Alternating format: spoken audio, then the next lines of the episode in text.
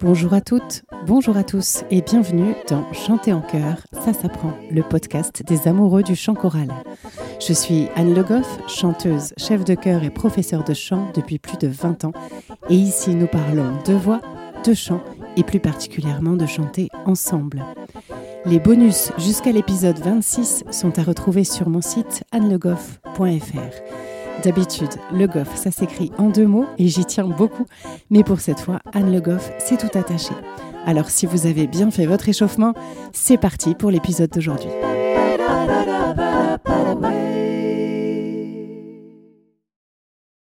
Aujourd'hui, nous abordons un sujet complexe mais essentiel pour le chanteur, le soutien. Soutenir, ça veut dire quoi? Eh bien, ça veut dire en quelque sorte alimenter en air sous la juste pression pour que les cordes vocales puissent faire leur travail au mieux. Un bon soutien, c'est ce qui va assurer une bonne justesse, mais aussi une bonne intonation, un bon guidage, si je puis dire, des phrases chantées. En produisant un flux d'air plus stable et plus contrôlé grâce au soutien, on va aussi mieux contrôler les nuances, ce qui peut aider à améliorer la précision et la musicalité. Mais déjà, ce flux d'air stable va permettre d'avoir un son lui-même stable, à savoir qui reste égal dans la durée, en timbre, en nuance et en justesse. C'est le soutien qui nous permet d'avoir un son plein et timbré. Le soutien protège la voix en réduisant la tension exercée sur les cordes vocales. Lorsqu'on chante sans soutien, les cordes vocales peuvent être surchargées, ce qui peut entraîner une fatigue vocale et à long terme des dommages aux cordes vocales. En utilisant la technique de soutien, on réduit la tension sur les cordes vocales, permettant ainsi de chanter plus longtemps et plus efficacement, sans risque de fatigue ou de blessure. En soutenant bien, on fera aussi des phrases plus longues et on aura une meilleure gestion de son air. Bref, c'est absolument essentiel de soutenir au mieux. En revanche, le soutien, c'est une affaire vraiment très complexe et on met pas mal d'années avant de bien le sentir. Je pense même que c'est une histoire à laquelle les chanteurs travaillent toute leur vie en affinant toujours un peu plus ses sensations. Dans cet épisode, nous allons essayer de mieux comprendre ce qu'il faudrait faire, même si bien sûr, rien ne remplace les sensations et la pratique, et même s'il y a des détails dans lesquels je ne vais pas forcément rentrer qui permettent d'aller plus loin et de préciser un peu plus les choses. En résumé, soutenir correctement, c'est apprendre à contrôler la quantité d'air qui passe à travers les cordes vocales. Pour cela, on va utiliser un certain nombre de muscles, et en particulier les muscles abdominaux. Mais d'autres muscles interviennent aussi, par exemple les muscles intercostaux, les muscles du dos et les muscles du cou. Ces muscles du dos et du cou ont plutôt pour fonction de maintenir une posture idéale pour chanter, et je ne vais pas vous en parler aujourd'hui.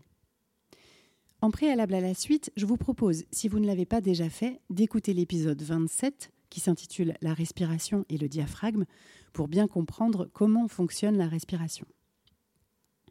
Le soutien va se concentrer principalement sur l'utilisation du diaphragme.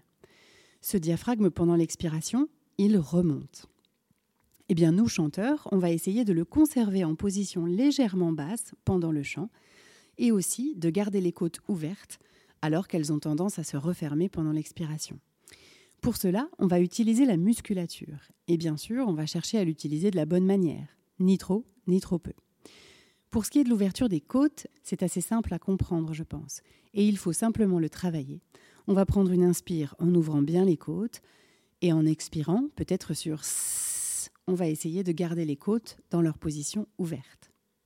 Ici, ce sont nos muscles intercostaux qui travaillent, et aussi nos grands dorsaux, et si vous faites cet exercice un peu longtemps, vous allez le sentir.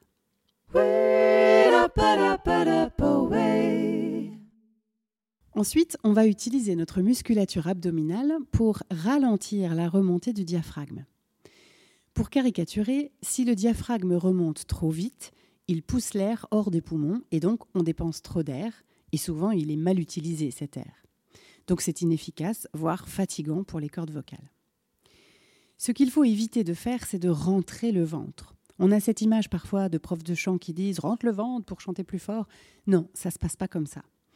Par contre, on doit effectivement utiliser les muscles.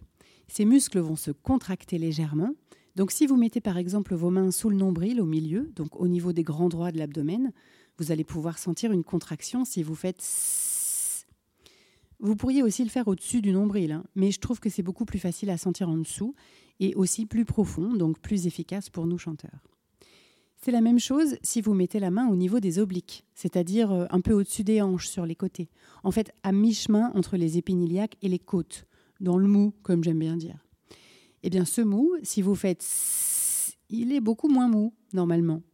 Et en fait, non seulement on ne rentre pas, mais on pourrait presque dire que ça sort très légèrement, juste du fait de la contraction des muscles.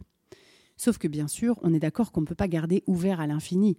Ça finit forcément par rentrer. Le nombril finit forcément par se rapprocher de la colonne vertébrale, mais dans un geste très lent et maîtrisé. Pour info, le muscle principal qui vient se contracter, c'est le transverse. Mais comme il est dessous la couche d'abdominaux, c'est pas forcément évident à sentir. Vous pouvez faire beaucoup d'exercices en utilisant le jusqu'à bien sentir cette légère contraction des muscles et écouter aussi ce que ça donne sur votre souffle et votre son. Quand vous êtes à l'aise, vous gardez votre S, mais vous lui ajoutez une hauteur de son. Ça donne un Z. Et surtout, vous continuez à sentir la contraction des muscles, qui doit bien durer jusqu'au bout de votre souffle. C'est votre inspire qui interrompt la contraction. Mais avant ça, on ne relâche pas, même si on reste souple. Ensuite, quand vous êtes parfaitement à l'aise avec ça, il est temps d'ajouter des voyelles. Et souvent, c'est là que ça se corse. Les muscles ont tendance à se relâcher quand on ouvre la bouche. Notre but, c'est de maintenir ce soutien envers et contre tout.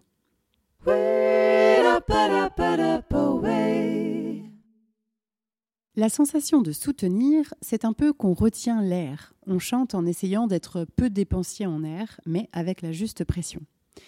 J'utilise souvent l'image du tuyau d'arrosage et du karcher, qui, si elle n'est pas très glamour, euh, image bien la sensation, je trouve. Un tuyau d'arrosage dépense beaucoup d'eau, mais pas forcément de manière efficace pour euh, nettoyer une terrasse, par exemple. Alors que le karcher, qui met l'eau sous pression, va en dépenser moins pour plus d'efficacité. Eh bien, c'est pareil pour notre air, et c'est notamment avec ça qu'on gère la pression sous-glottique. La pression sous-glottique, c'est la pression qui vient se créer sous les cordes vocales quand on chante ou qu'on parle. C'est cette pression qui permet aux cordes vocales de vibrer et de produire le son. Lorsque nous chantons ou parlons, nous devons contrôler la quantité d'air qui passe à travers les cordes vocales. Si nous expirons trop d'air, la pression sous-glottique sera trop faible pour produire un son fort et stable. A l'inverse, si nous retenons trop d'air, la pression sous-glottique sera trop élevée, ce qui peut entraîner une fatigue vocale et des dommages aux cordes vocales. C'est pourquoi il est important de contrôler la pression sous-glottique en utilisant la technique de soutien vocal dont nous avons parlé. En contractant légèrement les muscles abdominaux et en maintenant une tension dans la région abdominale, on peut contrôler la quantité d'air qui passe à travers les cordes vocales, ce qui nous permet de produire un son fort et stable sans trop de tension ou de fatigue vocale. Je précise que la pression sous-glottique, elle peut varier en fonction du style de chant ou de la langue chantée. Par exemple, les styles de chant comme le chant lyrique nécessitent une pression sous-glottique assez élevée pour produire un son puissant et clair.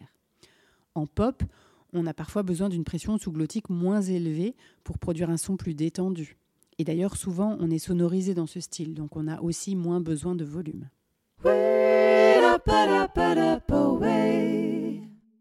Il est important de noter que le soutien ne doit pas être confondu avec la force, et ça c'est vraiment très important.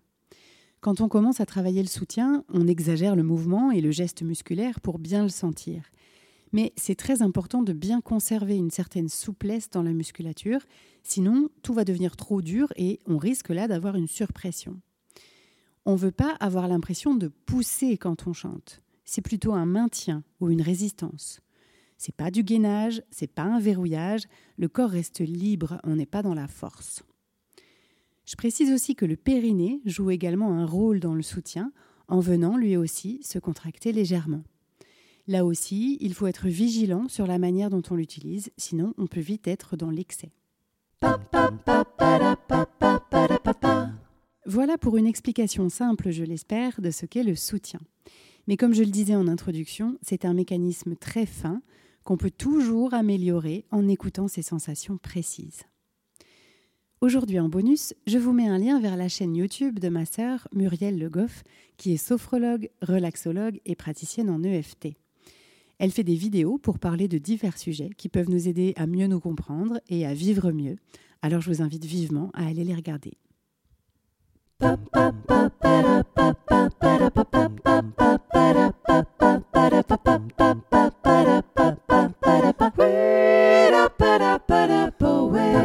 J'espère que cet épisode vous a plu. Si c'est le cas, je vous invite à vous abonner au podcast pour ne pas rater les épisodes suivants et surtout à me mettre plein de petites étoiles et de commentaires sur la plateforme où vous l'avez trouvé. Ça me sera d'une grande aide pour le faire découvrir à davantage de passionnés de chant en chœur. N'hésitez pas bien sûr à en parler à vos camarades choristes, mais pas pendant la répétition, et même à votre chef de chœur. C'est toujours intéressant pour eux d'avoir des ressources et pour moi d'avoir des retours.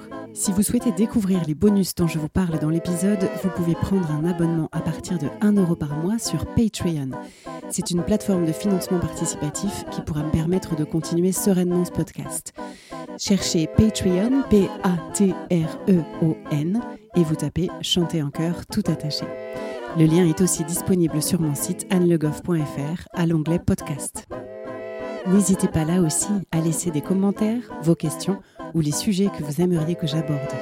Merci à tous, on se retrouve la semaine prochaine pour un nouvel épisode de Chanter en chœur, ça s'apprend. D'ici là, prenez soin de vous et de votre voix.